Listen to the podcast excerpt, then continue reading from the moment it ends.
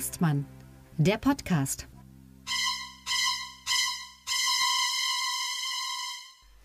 Seid willkommen zu Folge 36 von Lucke und Hengstmann, dem Politik-Podcast mit Augenzwinkern.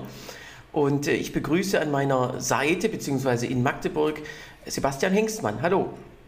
Hallo und genauso gerne und intensiv begrüße ich meine kleine schwäbische Hausfrau in Berlin, obwohl wir jetzt gelernt haben, ist kein Schwabe. Tilman Lucke, hallo. Hallo Sebastian. Ich bin übrigens gerade in Potsdam und das war gestern auch ganz cool, hier aus dem Fenster zu gucken. Äh, plötzlich knallt es überall und man denkt, oh, nimmt, äh, nimmt Christine Lambrecht wieder ein Silvestervideo auf? Nein. Nein, es war ähm, ein riesiges Feuerwerk in der Innenstadt also äh, über 10, 15 Minuten ungefähr. Also alles aufgefahren. Ich habe sowas wirklich äh, selten gesehen. Ähm, und äh, meine Freundin arbeitet ja im Landtag und die sagt, das ist der Sommerempfang der Landesregierung. Also denk mal. Der Landesregierung. Genau. Sommerempfang der Landesregierung. Und ähm, wow. äh, das ist wirklich. Ähm, interessant. Ich schätze mal, wenn die, Leute, wenn die Menschen das wissen, für was hier Geld rausgeballert wird, also im wahrsten Wortsinn, das war wirklich, also das war extrem nobel. Und äh, ja, ich nehme an, die AfD-Zahlen werden in äh, Potsdam jetzt von heute auf morgen direkt um 10% nach oben stehen, falls sie das rausfinden. Also äh, das darf hier auch keiner hören, sonst bin ich damit schuld dran. Ja, du, du meinst, das Feuerwerk hat eh keiner mitgekriegt. Na, ich glaube, das hat jeder mitgekriegt und jeder denkt sich, was ist denn hier? Äh, haben wir irgendeine Kalenderreform gehabt oder was? Naja, also äh, anscheinend äh, ist doch noch genug Geld von, von Corona und von der äh, Inflation übrig geblieben. und vielleicht haben die auch, ich stelle mir vor, wie Dietmar Woidke so kurz vor Silvester, am Tag vor Silvester, so zu Aldi fährt ganz mit kurz, so einem Riesentrip. Ganz kurz, ganz kurz, ganz kurz. Dietmar Woidke, das ist der brandenburgische Ministerpräsident. So, okay. Das wird außerhalb vom, das wird nicht mal innerhalb von Brandenburg jedem was sagen. Sprich weiter, entschuldige. Ist übrigens cool, wenn man den äh, äh, hört und nicht sieht, wenn man die Augen zumacht, dann denkt man, die, die, äh, die, die Hallervorden spricht mit einem. Müsst ihr mal, guckt euch mal durch YouTube durch und äh, denkt mal, kommt, weißt, kommt ja. so in den Landtag rein, Tür auf, palim, palim. Palim, genau. Okay, also, also das, das nur so viel, also hier scheint genug Geld äh, vorhanden zu sein. Wo übrigens auch genug Geld vorhanden ist, das muss man an der Stelle einfach sagen, ist tatsächlich im Landkreis Sonneberg. Denn der Landkreis Sonneberg in Thüringen, direkt an der bayerischen Grenze gelegen, ist der wirtschaftlich stärkste Kreis in Thüringen mit der geringsten Arbeitslosigkeit. Ja. Und trotzdem? Gibt es jetzt einen AfD-Landrat. Und übrigens auch gute Nachricht für Herrn Prigoschin. Also äh, der kann da direkt anfangen. Falls er irgendwie ins, sich in Weißrussland nicht sicher genug fühlt, kann er einfach ins Land Landratsamt von Sonneberg und da einen Job antreten. Sicher? Die äh, sind da eher Putin-Fans. Ach so, so meinst du. Ich dachte von der, ah. von der moralischen äh, Qualität. Von der moralischen her. vielleicht, aber wenn der da hinkommt oder wenn die sagen, hier Tavares, guck, kick mal, hier ist er. Obwohl, die würden nicht sagen, kick mal, die würden sagen, iller mal.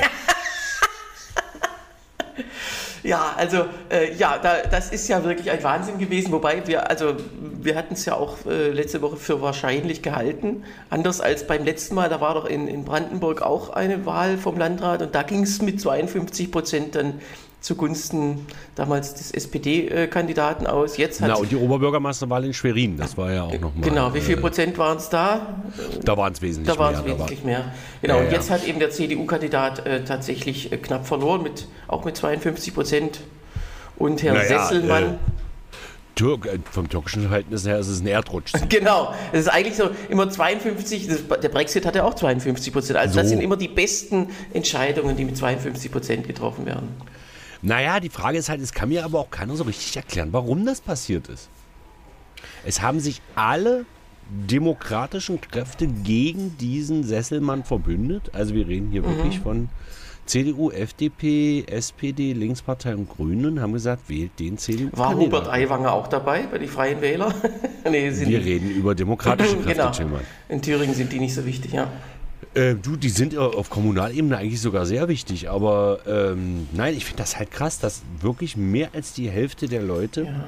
Aber das, da merkt man richtig, dass es so ein, so ein, Denkzettel war. Also die meisten Wähler werden das ja einfach, oh, da sind ja alle demokratischen Parteien äh, für den einen Kandidaten, ja, dann mhm. wähle ich den erst recht nicht. Also das kann vielleicht sogar, und es wurde ja auch überlegt, sollen wir jetzt Bundesprominenz in diesen Landkreis holen für den Wahlkampf oder nicht? Und es kam dann, glaube ich, auch keiner, weil weil die örtlichen Parteien das für besser hielten. War wahrscheinlich auch besser, sonst hätten sie 54 Prozent verloren. Aber Ach, du meinst, dass sie dann zu viel Aufmerksamkeit auf sich ziehen? nee, oder dass man sagt hier, äh, also da muss doch was dahinter sein, wenn, wenn, wenn sich alle, ich weiß nicht, also so auch wieder diese, diese Trotzigkeit, ja, die ja viele Ja, ich Wähler weiß, haben. aber ich verstehe es halt trotzdem nicht. Also wie gesagt, dem, dem Landkreis Sonneberg geht es nicht schlecht, das muss man einfach sagen. Da ist jetzt nicht so, dass da ganz viel abgehängte leben. Also da ist, die, die haben eine sehr starke Mittelschicht immer noch für Thüringer Verhältnisse, liegen direkt an der bayerischen Grenze, äh, haben auch einen regen Verkehr und so. Ähm, ich verstehe es nicht so richtig. Also ich sag mal, der, der, der Migrationsanteil ist innerhalb der letzten 20 Jahre von 0,5% auf 8,3% gestiegen. Tillmann wohnt in Berlin. Der kommt gerade vor Lachen nicht in Schlaf Ja. bei dem Migrationsanteil. Ähm, ich verstehe es nicht. Ja, aber das ist halt, da haben wir ja auch schon mehrmals drüber geredet. Es, es nützt nichts, die Fakten auf den Tisch zu legen, sagen, so, euch geht's nicht schlecht. Wenn, wenn die aber sagen, uns geht's schlecht oder wir haben Abstiegsangst, wir haben Angst davor, davor, davor. Also äh, die Angst, die ist ja deswegen so schlimm, weil die keine, äh, weil die nicht auf Argumente hört. Das Ja, ist wie früher ja- beim, äh, beim, als Kind, wenn man einschläft, dann war immer ein Gespenst unterm Bett und dann guckt man aber nach, da ist keins, dann gucken die Eltern nach, ist auch keins, Hm. aber trotzdem ist immer eins drunter, weißt du? So ähnlich. Also bei mir und, waren- äh, und bei- auf einem ähnlichen Niveau sind die Wähler der AfD auch. Also bei mir war nie ein Gespenst unterm Bett. Die hatten immer Angst vor mir. So Ähm. muss man es machen, liebe Kinder. genau, einfach nur scheiße hässlich sein. Ähm, Was manche auch tatsächlich sind, muss man ehrlich zugeben. So. Wenn, einem irgendwelche bekannten Kinderfotos, äh, Babyfotos äh, von Neugeborenen, oh, wie toll, das schönste Baby der Welt. Und dann will ich auch nicht so richtig widersprechen, aber pass auf, ganz, ganz einfacher Trick. Wenn du das Baby wirklich süß findest, sagst du, ach, wie süß. Wenn du es scheiße hässlich findest, sagst du, sieht dir aber sehr ähnlich. Äh, um nochmal zum Landkreis Sonneberg zurückzukommen. Ähm, ja, Denkzettelwahl hin und her. Ich meine, ich war ja völlig entsetzt, dass zum Beispiel Christian Lindner tatsächlich eine Wahlempfehlung für die Linken ausgesprochen hat. Ja? Er hat gesagt, wenn er schon populistische Schweineparteien wählen wollt, dann wählt doch bitte wenigstens die Linke. Das heißt, selbst bei der FDP ist schon angekommen, dass die Linke zumindest so was ähnliches wie eine demokratische Partei ist. Ja, ich glaube, das stammt aus Zeiten der letzten äh, großen Koalition, wo man ja, wo ja die drei Parteien der Opposition, also ähm, der demokratischen Opposition halt auch in vielen zusammenarbeiten mussten. Ähm, Mhm. Vor allem zum Beispiel bei der bei den Untersuchungsausschüssen zum Thema, also eben vor allem zum Thema ähm, äh, Wirecard, da waren ja die drei Finanzexperten der Grünen, der FDP und der Linkspartei so ein bisschen so wie so, eine, äh, so ein Machtzentrum von diesem Ausschuss, weil die immer alles zusammen gemacht haben. Und äh, insgesamt auch in anderen Fragen äh, sind die, äh, anders als noch die Union, halt haben, haben keine Berührungsängste mehr. Also zumindest zu den, zu den vernünftigen Leuten aus der Linkspartei. Na, da war es ja interessanterweise zum größten Teil die Parlamentarier sind. Ist dir das Mhm. mal aufgefallen? Also jetzt mal, von Sarah Wagenknecht und Sylvain Dadelen abziehen. Naja, die Sarah Wagenknecht äh, könnte man ja wegen ihrer Abwesenheitsquote auch gar nicht richtig als Parlamentarierin bezeichnen. Eigentlich hat, müsste äh, sie ab, nicht Abgeordnete, sondern Abwesende sein. So. Also sie ist quasi außerparlamentarischer Opposition. So, sogar.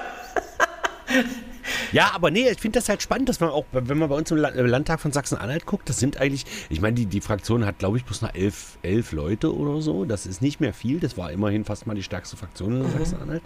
Oder mit so die stärkste.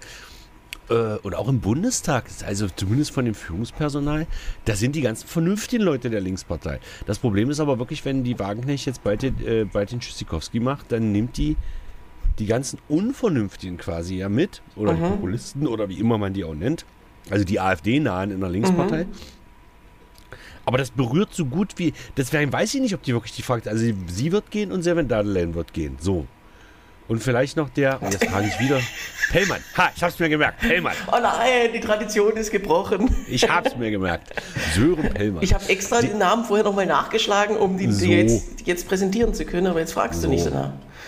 Ähm, ja, egal. Also wollte ich gerade sagen, ich finde das aber spannend bei der Linkspartei, dass die ganzen Vernünftigen offensichtlich die höheren Posten haben. Weswegen sich ja Sarah Wagenknecht auch immer komplett über den Kreuz im Vorstand legt. Aber da sind wir nicht. Wir sind im Ja, Landkreis und, aber oft ist es ja auch gar nicht, also zum Beispiel Janine Wissler ist ja auch ziemlich, äh, ja, Seltsam. Ja, ziemlich seltsam, aber sie hasst die Wagenknecht nun bis aufs Blut. Ich glaube, das ist immer schon so eine, ähm, also in der Linkspartei, ist ähnlich wie in der AfD, da geht es nicht darum, wer ist linker oder rechter, äh, sondern einfach persönlich äh, ähm, äh, und da, so die Fraktionsführung oder die Parteiführung, die will einfach ordentliche Arbeit für alle machen. Die eigentlich alle, obwohl es ja auch verschiedene Flügel sind. Rieksinger zum Beispiel ist auch so, so einer von diesen sehr äh, traumtänzerischen Pazifisten und der, der ist ja nun der, der schärfste Gegner von der Wagenknecht. Äh, also da, da geht es da geht's wirklich nur um persönliche Befindlichkeiten. Und das lässt eigentlich auch hoffen, dass, ähm, wenn das zu einer Abspaltung kommt, dass diese Befindlichkeiten dann innerhalb der neuen Partei weitergehen und. Äh, naja, ich setze, ich setze, wie gesagt, sehr viel Hoffnung in diese neue Partei. Also jedes Prozent, was die Wagenknecht kriegt, verliert zwar auch die Linke, aber ich denke, also die, die geht immer zur Hälfte auch auf Kosten der AfD. Und nehmen wir mal an, die kriegt bundesweit um die 10 Prozent, dann sind das immerhin mindestens 5 Prozent dieser AfD-Cloud. Und das finde ich schon mal mhm. gut. Ja, also äh, ich denke mir, ich als Linkspartei würde mir ja auch gar nicht bieten lassen, die, die in jedem Interview redet sie ja darüber, eine neue Partei zu gründen. Das müsste doch Grund genug sein, die einfach rauszuschmeißen. Aber noch hat sie die nicht gegründet, sodass dieser ganz kurze Weg, nämlich quasi beweisbar Mitglied einer anderen Partei zu sein oder für eine andere Partei zu kandidieren, das ist ja ein, ein Grund, jemanden von jetzt auf gleich quasi genau. zu streichen. Und das ist ja dann kein Ausschluss, sondern einfach eine Streichung als Mitglied. Genau. Äh, das hat sie halt nicht gemacht. Und dann wäre ein Ausschluss, wäre eben, würde das alles nach sich ziehen, was man bei Schröder nicht geschafft hat, bei, Sarrazin äh, äh, nicht, oft nicht geschafft hat, bei Clement und so weiter. Die ganzen, diese ganzen Querulanten, die sich ja daran erfreuen, dass die Parteien einen behalten müssen, obwohl ja, sie einen genau. Scheiße finden. Genau. Ähm, so, ja, aber nochmal zu Sonneberg zurück. Ja, hat das, hat das Außenwirkung? Also hat das, also es hat irgendeine Außenwirkung. Wir reden sogar in diesem, in diesem ganz wichtigen Podcast darüber, mhm. aber äh, was hat das für eine. Ist es äh, der, der erste Stein eines Dominoeffektes? Ähm, ja, das weiß ich eben nicht. Das hatten wir auch schon ein paar Mal gesagt, dass es einfach, äh, dass, dass der ja nicht mit Leistung glänzen muss. Es, er wird es auch nicht tun. Er wird es gar nicht können, weil genau. sämtliche Wahlversprechen, die er einhalten kann, äh, die, er, die er abgegeben hat, kann er als Landrat ja gar nicht einhalten. Es ging äh, in keinem einzigen Programmpunkt äh, ging es ja um den Landkreis. Und das genau. wusste er wahrscheinlich vorher auch nicht, dass, äh, was für einen Posten er da überhaupt will und warum das nicht geht und so. Äh, aber äh, ja, deswegen, er wird da auch keine gute Arbeit leisten, ist ja klar. das meiste macht ja dann eh der, die Verwaltung und der Kreistag. Also, wenn er Glück hat, wird es nicht auffallen, dass, es nix, dass er nichts hinkriegt. Und ja, er muss sich ja als Landrat immer nur ständig überall blicken lassen. Ja. Und eine Verwaltung leiten. Ja. Was er als Rechtsanwalt ja theoretisch kann. Ja, also das ist tatsächlich.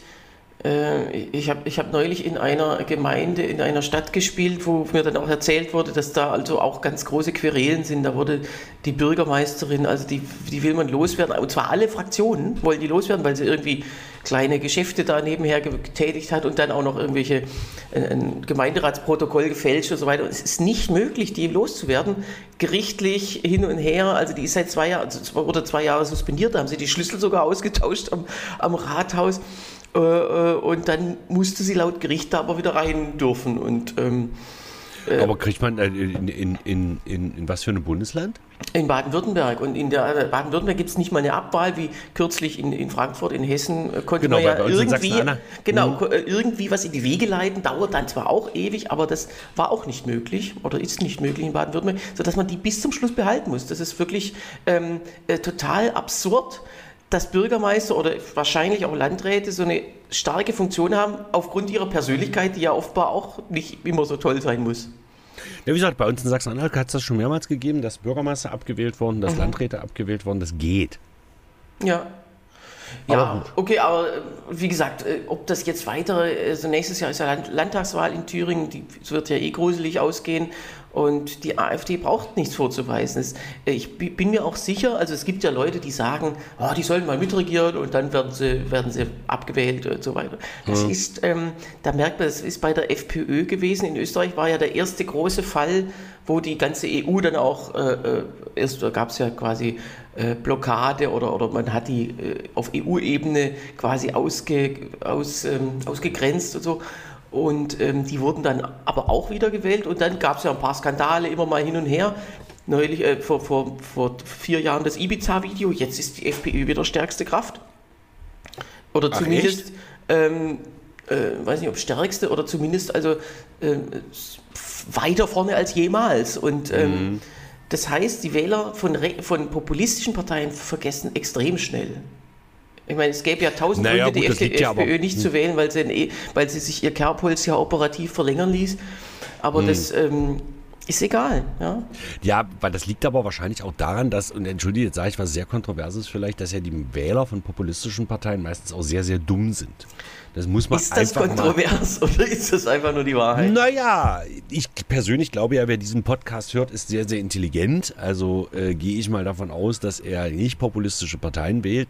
Oder ich sage mal so, die Schnittmengen dürften sehr gering sein. Genau. Es sei denn, wir packen mal irgendwie wieder was wie Wagenknecht in den Titel und hoffen, dass der Algorithmus das den ganzen Idioten anzeigt. Und dann haben wir wenigstens hohe Klickzahlen, aber ähm, Äh, dann geht es uns vielleicht wie Prigoschin.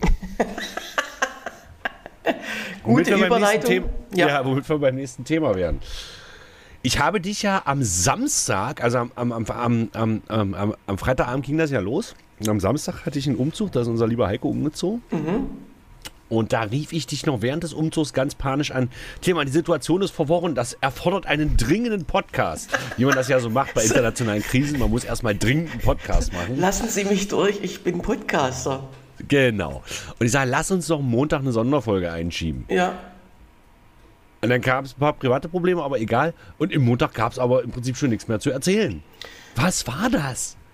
Na, was heißt nichts mehr zu erzählen? Also äh, du erinnerst dich ja, äh, bist ja Zeitzeuge 1934. Äh, Mhm. Jetzt bei, äh, morgen ist der Jahrestag. Äh, ähm, das war auch in zwei Tagen zu Ende mit dem Röhmputsch. Ja, Äh, gut. Also Aber das war ja kein das, Putsch. und das steht heute noch im Geschichtsbuch. Also das ist, äh, manche sagen ja, das wird jetzt der Wendepunkt sein. Manche sagen, es, er ist es nicht. Ähm, äh, weil, Also weil Putin eben hart genug im, im Sattel sitzt, dass, dass ihm so eine Revolte äh, nichts anhaben kann. Und das, ja. Also nur vielleicht nochmal ganz kurz für die, die jetzt überhaupt nicht mitgekriegt haben, was da überhaupt passiert. Der Kollege Prigoschin, äh, Chef der Söldnertruppe Wagner, äh, ist Übrigens auch ausgerastet. immer wieder zu, schön zu betonen, warum diese Söldnergruppe Wagner heißt. Weil, Weil der Wagner, eigen- weil der Richard eigentliche Wagner so ein toller Mensch war. Ja. Ne, der eigentliche Gründer dieser Söldnergruppe, das war nicht Prigoschin, Mhm. der war ja wohl Putins Koch oder so. Ähm, der war riesen Richard Wagner-Fan, weil das so ein rechtsnationales Arschloch war. Mhm. Egal, den Namen habe ich auch, egal. Aber darum geht es nicht, sondern der ist völlig ausgerastet, weil ihm Shoigu und der Generalstab, also Shoigu ist der Verteidigungsminister und der Generalstabschef der russischen Armee tierisch auf den Kranz gehen, weil sie ihn angeblich nicht mit Waffen beliefert haben. Ich schätze mal, da geht es wieder um den üblichen Schwanzvergleich. Ähm, und die wollte er weghaben. Der wollte gar nicht Putin weghaben. Der hat gedacht, hat zumindest Herfried Münkler jetzt in, in irgendeiner Analyse erzählt, was der sagt, das ist ja auch immer sehr gesalbt. Ähm, und der hat einfach gesagt, der hat gedacht, der marschiert los und die russische Armee schließt sich ihm an und Putin schließt sich ihm an. Dass Putin aber sowas wie Verrat überhaupt nicht leiden kann, hatte der wahrscheinlich nicht auf dem Kalkül, weil er das selber nicht als Verrat gesehen hat, sondern der hat jetzt wahrscheinlich gedacht, er muss seinen Freund Putin von diesen ganzen inkompetenten Ja. Armeeleuten da befreien. Ich habe keine Ahnung. Das ist Jedenfalls, halt, ja, Jeweils brach er auf der Hälfte des Weges. Der ist ja, ist ja, hat ja Rostov am, am, am Don besetzt, eine Garnisonsstadt, auch mit einer über einer Million Einwohner. Ich wusste gar nicht, dass das Ding so bedeutend ist. Ähm, und ist das 400 Kilometer ist das von Moskau weg. Das heißt ja auf Russisch Niedaleko Art, also nicht weit von Moskau. Wobei ja, also der Russe beschreibt ja Deutschland mit Niedaleko Art Berlin, also nicht weit von Berlin. Das ist Deutschland, nur um die russischen Verhältnisse, egal. Jetzt ist er auf der Hälfte des Weges, hat er dann Halt gemacht und hat den abgebrochen, um Blutvergießen zu vermeiden. Und jetzt ist er in Weißrussland, Das, in erinnert, das erinnert mich an das Gedicht von Joachim Ringelnatz, das ich hier Mhm. an dieser Stelle ganz kurz zitieren es ist, äh, werde. Es ist auch kurz. In Hamburg klebten zwei Ameisen, die wollten nach Australien reisen. Bei Altona auf der Chaussee, da taten ihnen die Beine weh. Und da verzichteten sie weise dann auf, letzten, auf den letzten Teil der Reise. So will man oft und kann doch nicht und leistet dann recht gern Verzicht. Ja, So. also in Altona war Schluss quasi. Rostock, nee. Äh, Die, diese NATO-Übung war, ging darum, dass in Rostock was passiert. Da blieb es aber ruhig, aber in der Partnerstadt Rostov. Ja, komm. Okay. Ähm, ja, äh, krass, ne? Also, ähm, die Frage ist ja Punkt 1, also äh, äh, das hat ja, äh, äh, Lukaschenka hat ja wohl mit, also der, der belarussische Präsident, hat ja dann wohl mit Prigoschin verhandelt und hat gesagt, pass auf, äh, hier, ich biete dir, also ich rede mit meinem Spezi Putin, die hassen sich übrigens beide auch wie Ja. Pest. Also dagegen haben ja Katja Kipping und Sarah Wagenknecht eine glühende Frauenfreundschaft. Aber egal, die sind jetzt Verbündete erstmal. Ich glaube, Äh, äh, genau, es war so, der Prigoschin, dann hieß es ja, mit wem soll der verhandeln? Ähm, er verhandelt nur mit Präsidenten, Also, und Putin wollte nicht mit ihm verhandeln. Äh, was haben wir noch? Ach, hier, ein Präsident steht gerade rum. So, Warte mal, Lukaschenko, du bist doch auch Präsident, oder? Zwar nur offiziell, aber. Ja, ja. Ja, so ein bisschen. Gut. Und jeweils äh, Straffreiheit und er geht nach Belarus. So. Jetzt schwingt sich ja Lukaschenko so ein bisschen als Retter der Situation auf. Das heißt, ich, die, äh, das ist meine erste Frage in diesem Konflikt. Wer stirbt zuerst, Prigozhin oder Lukaschenko? Der stirbt Weil- nicht. Äh, nee, der ist aber, ich meine, äh, der, der, ähm, der und Putin schulden sich ja jetzt gegenseitig. Was? Und insofern Ja, eben, das kann quitt. Putin ja nicht, das kann Putin ja nicht haben. so. Andererseits sind sie quitt, weil äh, vor, vor drei Jahren war ja diese gefälschte Wahl. Äh, es Ja, ist ja. ja sehr wahrscheinlich, dass Lukaschenko abgewählt worden wäre, wenn es mit rechten Dingen zugegangen wäre, dass jetzt die Tichanowskaja Präsidentin wäre. Das kann man nicht beweisen, aber äh, ja, äh, es ist ja vollkommen klar, wem es zu verdanken ist, ähm, dass, es, dass es noch ist. Und jetzt hat er sich sozusagen revanchiert und ist wieder auf Null, beziehungsweise Weiß ich nicht. Er ist natürlich immer unter Null, weil er halt ja von ihm abhängig ist. Putin könnte Genau. ihn jederzeit fallen lassen, aber das wird er jetzt während des Krieges nicht tun, weil ja ähm, das ja auch Aufmarschgebiet ist und weil er also äh, so richtig äh, so richtig machtlos ist der Lukaschenko gar nicht zurzeit. Ja, offensichtlich, ja. Obwohl Mhm. er ja wirklich, also ich meine, Belarus hat irgendwie 4 Millionen Einwohner oder so. Das ist ja auch im Gegensatz zur Ukraine, ist das ja wirklich ein Mückenschiss. Ja. Mhm. Auch wenn das Land sehr groß aussieht. Aber von der Einwohnerzahl her wohnt da ja im Prinzip keiner.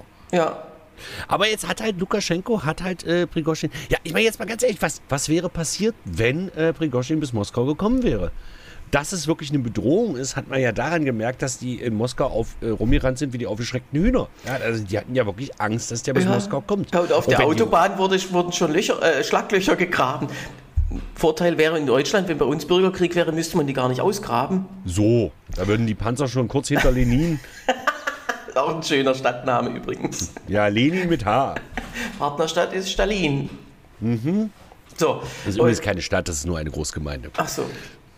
Und ähm, äh, genau, also die haben ja richtig äh, da Barrikaden errichtet für, die, äh, für diesen Durchmarsch oder gegen diesen Durchmarsch und ähm, ähm, ja, die kamen ja auch schnell voran. Die waren ja, wären am übernächsten Tag, am Sonntag wären sie ja in Moskau gewesen. So, dann hätte es eine Straßenschlacht in Moskau gegeben. Ja, aber man weiß immer nicht, es kommt ja schon drauf, also ich glaube, so, so ein Staatsapparat, den darf man nicht unterschätzen.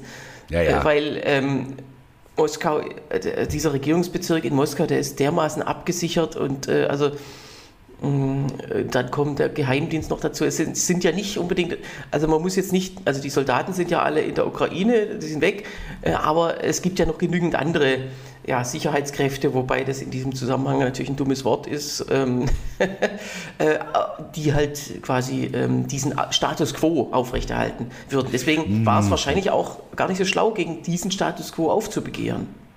Na gut, aber schlau ist Lukas äh, ist ja Prigozhin sowieso nicht, sondern der ist ja, Ja, nur ein cleverer, so ein er bauernschlauer Taktiker. Bauernschlau, genau. Also wenn jetzt er, also ich bin mir fast sicher, wenn er statt diesen zwei offensichtlichen äh, Flachzangen da am, an der ähm, Armeespitze das Sagen hätte, dann stünde die Armee auch besser da. Also das kann man zwar nicht wollen, äh, aber er hat ja immer schon, oder die letzten Monate immer gesagt, so, lasst doch mal Kiew in Ruhe oder bombardiert da nicht alles, sondern wir, wir wollen jetzt ganz konkret den Donbass erobern.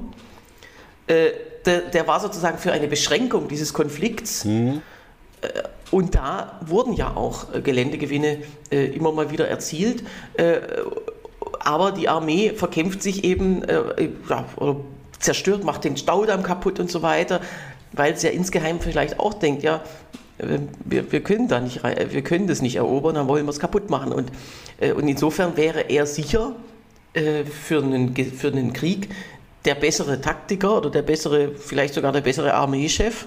Ja, ja, auf jeden Fall. Er hat ja auch kein, also er hat natürlich keine Moral. Er würde ja auch, äh, wenn, wenn, wenn jetzt, sagen wir mal, wenn Zelensky ihm jetzt einfach einen Cent mehr bieten würde als Putin, dann würde der ruckzuck die Seiten wechseln, würde aber Ja, auch nicht. Söldner. Genau, würde auch dann auf der Seite Massaker anrichten, wo es halt dann passt. Genau. Also Genau. insofern, äh, der kann alles. Die schlimmsten Verbrechen haben ja wohl die Wagner-Söldner begangen. Also die schlimmsten Kriegsverbrechen. Ja. Klar. ja, keine Ahnung. Die Frage ist jetzt, wie geht es jetzt weiter? Putin hat auf einen Schlag jetzt 25.000 Soldaten verloren.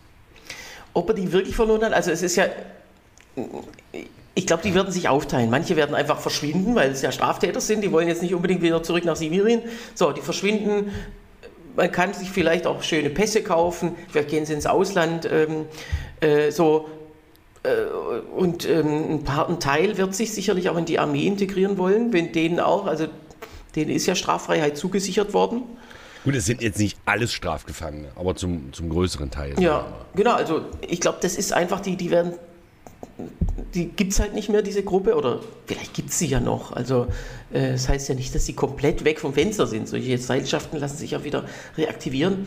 Aber ähm, ja, ein paar gehen sicher auch in die reguläre Armee. Es ist ja jetzt auch, äh, äh, am 1. Juli tritt ja auch so ein Gesetz in Kraft, das auch vorschreibt, dass nur die reguläre Armee überhaupt äh, kämpfen darf. Also dass es keine Söldnertruppen mehr geben darf, ist natürlich immer die Frage, reicht es aus, wenn man so ein Gesetz schreibt? Oder ja, naja. Hm.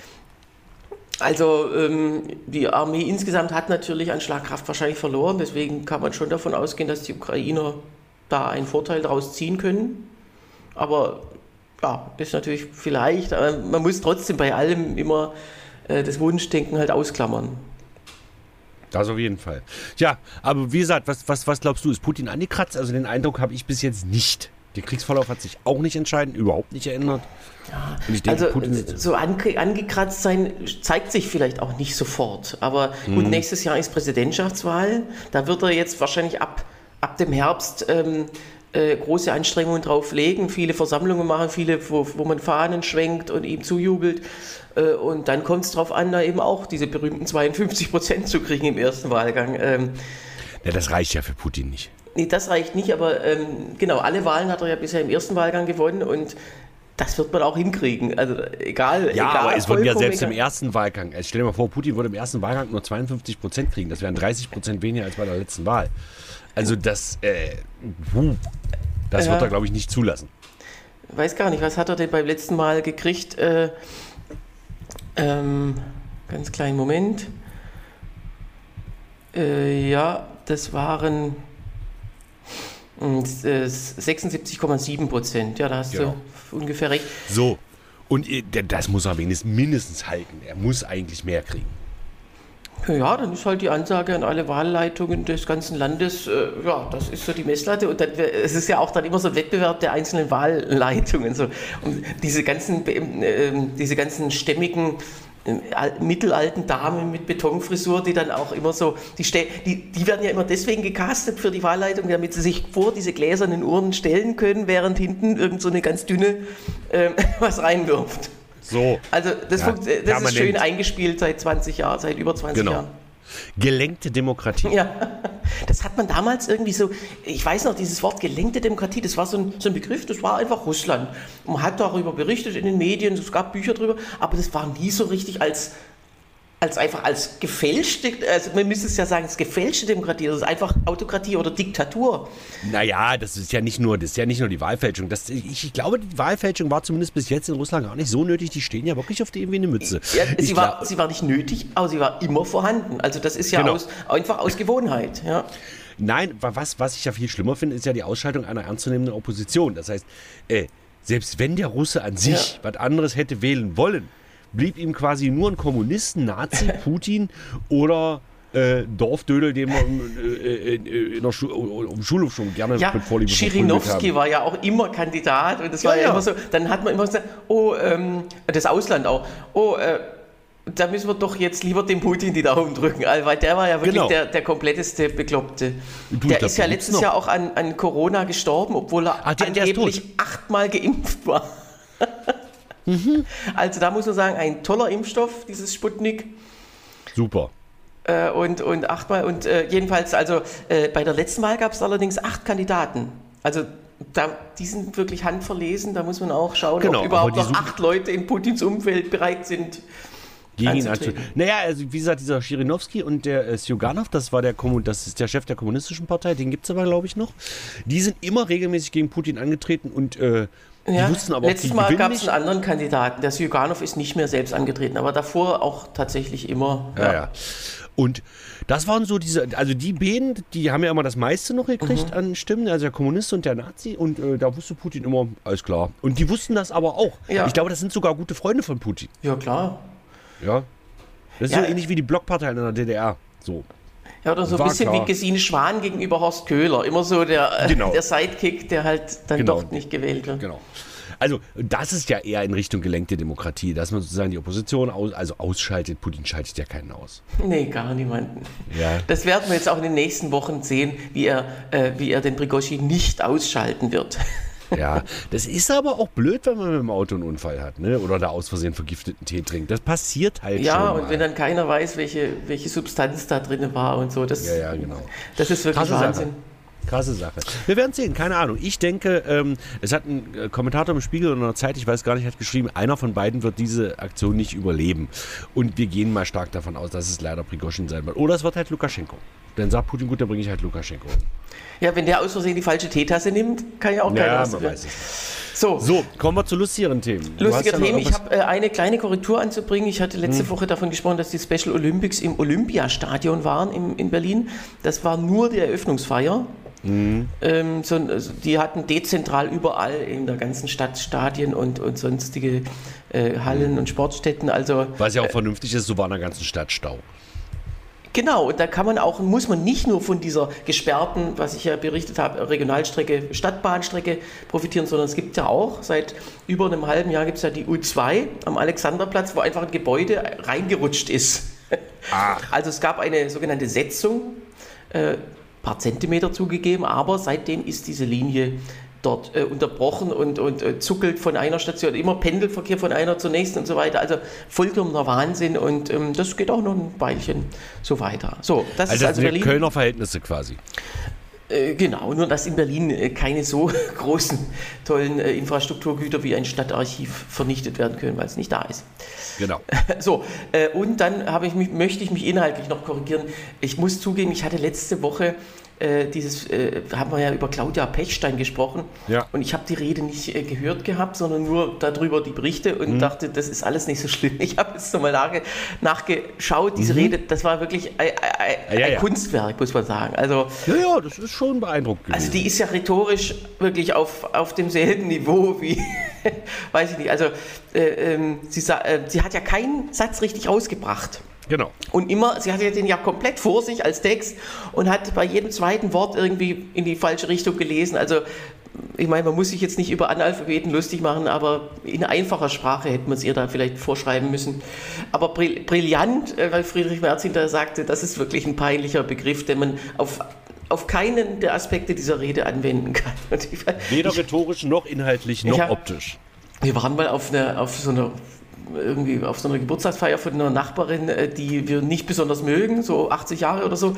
Und äh, das war auch so eine, die dann so ein bisschen so eine, Herr, so eine herrische und die las dann so ganz, ähm, äh, auch so eine Rede. Und seitdem bei Paula und mir ist jetzt der Begriff, ähm, also sie sagte dann, wir sägen Danke. Dieser Satz, wir sägen Danke, ist bei uns so ein bestehender Begriff für eine schlechte Rede, weil es einfach, man denkt ja in dem Moment, äh, das ist ja der Beweis, dass die Person einfach nicht darüber nachdenkt, was, was sie gerade sagt. Also, sie hat gedacht, da steht Segen, aber da stand Sagen. Ja. es kann ja sein, man, ähm, in, in manchen Landstrichen sagt man ja auch fragt anstatt fragt. Ach so, Das gibt's. Genau, aber das ist tatsächlich äh, nicht Die hat sich einfach gemeint. verlesen. Ja, und das war, also das war auch so, im Grunde die ganze Rede war, war so. Und Mhm. also da muss man wirklich sagen, ähm, die soll man e- erst entweder mal zum Rhetorikseminar schicken, bei Günter Oettinger und Edmund Stoiber, oder So. man soll es ganz lassen. Die, also, Das wäre, glaube ich, die günstigere Ja. Variante. Sie, ist, sie Ja, war eine sehr was gute halt Eis wirklich auch, wirklich auch ähm, typisch ist und was solche, solche extrem konservativen Leute nicht lassen können. Also man kann ja über Flüchtlinge reden, dass Zuwanderung Probleme verursacht, darüber kann man ja vollkommen reden. Mhm. Es ist auch aus meiner Sicht eben nicht das Schlimmste dieser Rede gewesen, dass sie gesagt hat, ähm, äh, das sind Fremde und ich habe Angst vor denen. Ja? Mhm. Äh, kann man machen. Und es ist wirklich auch so, die, die Lebenswirklichkeit von Frauen ist auch äh, nachts bei, bei Gängen irgendwo hin, Spaziergänge oder, oder einfach nur vom Bahnhof nach Hause, das ist ein Problem. Äh, äh, das liegt tatsächlich nicht nur an Ausländern, aber das, also an, an Männern liegt es. Ja, so Genau. benennen wir es doch mal. Okay, also darüber kann man reden. Äh, was aber dann immer noch dazukommen muss, ist das Thema Gendern und was sie auch sagte, ein Kind will Vater und Mutter haben. Und das Ja. ist nur wirklich 19. Jahrhundert. Das ist einfach, Ja. das gehört auch nicht, also das gehört weder zum, zur CDU, äh, äh, zum CDU-Programm der heutigen Zeit. Das steht da inzwischen nicht mehr drin. Und zweitens äh, ist diese Vermischung von Themen, die bringt ja keinem der Themen was. Und das, da merkt man richtig, dieses Ceterum Censio, was ich noch sagen wollte, übrigens, äh, Schwule sind scheiße. Ja. Und ähm, das ist Wahnsinn, wie, wie, wie, wie die da dran kleben. Das ist so ein richtiger Fetisch für die. Und deswegen ist es einfach, ähm, ja, absolut, absoluter Scheiß. genau. Schön, dass du ja jetzt auch mit So, aufgesprungen bist. das waren meine zwei Korrekturen. Du, alles gut, aber der Satz, den du eben gesagt hast, den könnte man eben jetzt wunderbar aus dem Podcast so rausschneiden, wenn irgendwer unseren Podcast hören würde. Das passiert doch nicht. Eben. Ja. So. So, und dann Okay, haben wir noch äh, ein Vorhaben, das ist die Sterbehilfe im Bundestag. Also so, und jetzt ist der atmen Bundestag, alle auf. Jetzt Genau. atmen alle auf. Der ist ja bekanntlich viel zu groß und da hat man jetzt überlegt, ein bisschen. Nein, also so ist es nicht. Es hat sich auch leider nicht Alexander Gauland als erster freiwillig gemeldet. Äh, nein, das Thema ist ernst. das wäre ja auch überflüssig bei ihm. Genau, also der, der Bundestag hat ja vor, vor ein paar Jahrzehnten schon beschlossen, dass der Tod mit dem Hirntod bereits eintritt. Insofern So, ist er gar nicht so groß wie gedacht, muss man sagen. genau. Aber das Thema ist ernster als gedacht, denn äh, nächste Woche am Donnerstag steht auf der Tagesordnung im Bundestag der, die zweite und dritte Lesung ähm, der Neuregelung der Sterbehilfe. Und ähm, ich würde gern, in, obwohl wir jetzt schon weit drüber sind, das ist auch ein Standardsatz, der hier immer fällt, aber da das nächsten Donnerstag genau um die Zeit ist, wenn wir aufzeichnen, äh, haben wir nächste Woche keine Chance, darüber im Ergebnis zu reden. Deswegen würde ich jetzt gern das schon anschließen. Äh, Insofern ist es doch eine Sonderfolge, weil, weil sie einfach viel zu lang ist. Ähm, Ach ja, komm. äh, also es geht darum, dass, äh, der Bundestag hatte 2015 das Verbot der geschäftsmäßigen Sterbehilfe äh, äh, beschlossen mit großer Mehrheit. Also das heißt, Sterbehilfe an sich ist jetzt nicht mehr ganz so illegal wie früher, aber du darfst halt kein Geld damit verdienen. So, also das war immer schon, das Bundesverfassungsgericht hat auch mehrfach geurteilt, da muss es eine Regelung geben, die Leute müssen eine Möglichkeit haben, irgendwie ähm, aus dem Leben zu scheiden, wenn sie das unbedingt wollen. So, dann kam also diese Antwort vom Bundestag und da war damals schon absehbar, das wird nochmal da eine Ehrenrunde drehen. Dann Karlsruhe Anfang 2020, das geht nicht. Das Gesetz ist nichtig. Äh, jetzt gibt es den Zustand, dass man gar nichts weiß und aus dem Grund muss es ein neu oder sozusagen sollte es ein neues Gesetz geben. Jetzt, nach schon drei Jahren, hat man das äh, jetzt also gemacht. Und jetzt gibt es äh, insgesamt drei Entwürfe. Das erinnert uns an schöne Zeiten, an das Thema Organspende Anfang 2020, an das Thema Impfpflicht Anfang 2022, wo es auch ganz viele Entwürfe gab und am Schluss gewann immer der, der vernünftigste. also im Grunde der schlechteste. Also, äh, und ähm, das droht jetzt auch wieder. Es gibt, äh, also es gibt zwei Anträge, die inhaltlich sehr nah sind, die sind beide vernünftig und ich bin auch sicher, dass das im Laufe der nächsten Tage irgendwie zusammengefasst wird. Die müssen, die müssen miteinander interagieren. Also da gibt es einen von Renate Künast, parteiübergreifend, also alle Parteien, also Ampel und Linkspartei haben das quasi, äh, also es ist ja, es ist ja sozusagen wegen aus Gewissensgründen darf man sich da ja zuordnen, wie man will, sind aber Abgeordnete aus diesen vier Parteien drin. Union nicht. Äh, äh, und dann gibt es noch einen von Katrin Helling-Plar von der FDP, da sind eben auch diese vier Parteien drin vertreten. Und dann gibt es einen Antrag, der leider die meisten äh, Unterschriften hat, aus allen vier Parteien plus nochmal CDU, CSU. Also die AfD ist natürlich komplett aus allen raus, ist ja klar. Ähm, aber, und die sagen, geschäftsmäßig, also, oder Sterbehilfe soll verboten sein, aber äh, nicht strafbar. So, und aus Also welchem so ähnlich Erfolg wie bei der- genau, aus welchem Abtreibung. Erfolgs Projekt die- der deutschen Geschichte kennen wir dieses sehr, sehr äh, sinnvolle Konstrukt aus dem Genau. Kompromiss zur Abtreibung von 1995, wo es genauso heißt. Paragraph 218 stellt also die Abtreibung unter Strafe und definiert gleichzeitig eine Menge aus, oder ja nicht eine Menge, aber die äh, Bedingungen, unter denen es nicht so ist, nämlich Beratung und Frist. Genau. So, und, und diese Gruppe um Lars Castellucci von der SPD, ähm, ähm, die will im Grunde das Gleiche wie die damals bei der Abtreibung, die Leute, die das halt gemacht haben, die haben gesagt, äh, die sagen, Sterbehilfe darf nicht sein, finden wir scheiße und diejenigen, die es machen, sollen sich gefälligst schlecht fühlen. Ja, also es ist ja nicht so, dass man einfach so aus dem Leben scheidet, wenn es einem gut geht. Genau. Diese Leute und deren Angehörige und auch die Ärzte und äh, Organisationen, die werden jetzt quasi mit einem Bein ins Gefängnis gestellt und die müssen, ja, also die müssen sich irgendwie ähm, äh, quasi äh, damit auch noch rumschlagen, neben diesen ganzen Problem, die sie einfach haben. Das ist, das ist vollkommener Wahnsinn, dass man Bevölkerungsgruppen, denen es eh schon schlecht geht, weil bei, bei abbruchwilligen Schwangeren ist es ja auch so. Ja? Die haben alle Probleme gleichzeitig. Und dann kommt noch der Staat und sagt, du sollst es nicht. Dann kommen noch diese scheiß fundamentalistischen christlichen Organisationen, die sagen, die sich Lebensschützer nennen, aber das äh, Leben, was ihnen da gegenübersteht, nämlich eine, eine Frau in äh, Gewissensnöten, die verachten sie abgrundtief, be beleidigen sie, äh, zeigen sie an, äh, zeigen auch ähm, Ärzte. So, und jetzt der, der Knaller. Also das ist wirklich die, die Krone der Intelligenz.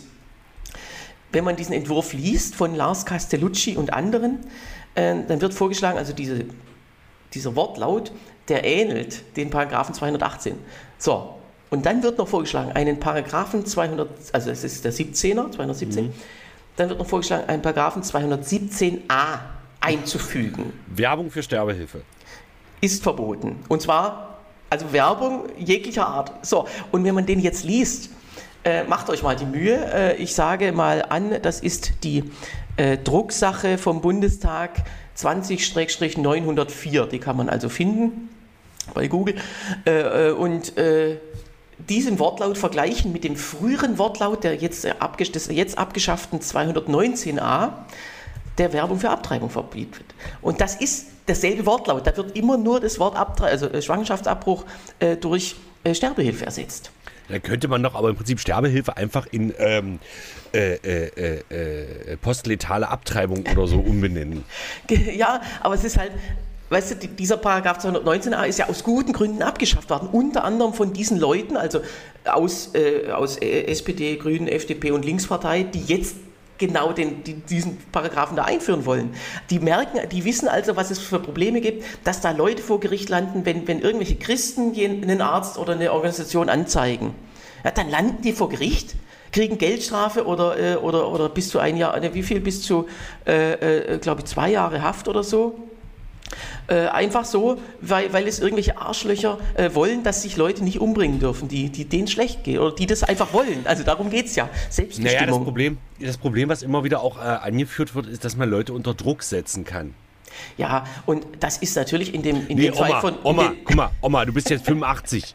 Und guck mal, wir können doch das Erbe viel besser gebrauchen. Komm, Oma, hier, guck mal, so bloß keine Spritze. Ja, Tut und das ist weh, aber, Oma. also das ist, sind so Bullshit-Argumente, die halt, ja, bei, bei äh, das hat man auch gemerkt, bei der Organspende war es das Gleiche, dass man irgendwie ausgeschlachtet wird gegen seinen Willen und so weiter. Das geht um den eigenen Willen. Äh, und, ähm, und diese zwei vernünftigen Entwürfe haben natürlich auch Beratungspflichten vorgesehen. Das unterscheidet sich in Nuancen. Wie gesagt, die werden sich da sicher noch zusammenraufen. Äh, aber äh, darum geht es nicht. Also äh, es wird quasi bombensicher festgestellt, und zwar nicht von jetzt auf gleich, sondern man muss da auch, der eine Entwurf sieht dann vor, man muss da ein paar Wochen warten sozusagen für die zweite Beratung und dann erst darf, darf das in die Wege geleitet werden. Also es ist quasi bombenfest. Und, und also ich habe seit diesen zwei genannten Entscheidungen zur, zur Organ- und Impfpflicht habe ich wirklich großes Vertrauen in mein Parlament und sage, also das wird nächste Woche, wird also Paragraph 217a eingeführt. Und äh, das ist wirklich, ja, eine Glanzleistung. Schöne Sache. Ja, wir können gut. ja, ich weiß nicht, also äh, wir, wir, werden es dann übernächste Woche besprechen im, im Rück, Rückgang, äh, Rückblick ähm, und schauen mal, ob, ja. ich, ob ich recht hatte. wir werden sehen, keine Ahnung. Ich sag mal so, der Papst ist auch immer noch im Amt. Ach du Scheiße, ja, da hast du recht. Ja, ah, wie, wie wäre es, wenn wir die beiden Themen zusammenpacken? Dann nee, wäre er. Nee, nee, nee, nee, okay. nee, nee, nee, Aber das wäre ja auch kein Rücktritt. Das lassen wir mal so lange jetzt, bis sich das entweder biologisch oder tatsächlich doch strukturell okay, also, ähm, deswegen, also lest mal nach. Äh, ihr werdet echt erstaunt sein, äh, wie, wie, wie oft man mit demselben Kopf gegen dieselbe Wand rennen kann bei diesen zwei Anträgen. Naja, so.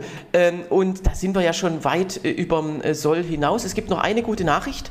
Äh, die U21 Fußballnationalmannschaft ist aus der Europameisterschaft ausgeschieden und qualifiziert und sich damit für den Kader der echten Nationalmannschaft. So, weil sie genau das bringen. Also es war auf dem letzten Platz. Das ist wirklich beeindruckend. Das hat selbst die, äh, äh, äh, äh die 21 Nationalmannschaft noch nicht geschafft. Das muss man einfach sagen. Also genau, die waren immer auf dem dritten, 2018 und 2022. Genau, wenn sie ausgeschieden sind auf dem dritten und die haben es wirklich mal geschafft auf dem letzten Platz. Mit immerhin einem Punkt. Denn doch, überlegt doch, das war doch mit, äh, wie war das mit bei Rudi Völler und Erich Ribbeck waren sie doch zu damals Nein, auch vor, nie auch nie auf dem letzten, nie okay. auf dem letzten. So. Das heißt, die überlegen jetzt tatsächlich die U21 Nationalmannschaft umzubenennen in Eurovision Song Contest. So. Wir sind wirklich weit über der Zeit. In Griechenland hat der erwartete Kandidat die Wahl gewonnen. Da wolltest du vielleicht auch noch mal kurz was zu sagen. Äh, ja, also das Ergebnis ist ziemlich so wie letztes Mal von den Prozentzahlen her. Allerdings haben die ja eine 3%-Hürde, was die Ergebnisse knapper macht. Und jetzt sind also statt fünf Parteien acht Parteien im Parlament, also mehr, mehr, drei kleinste noch.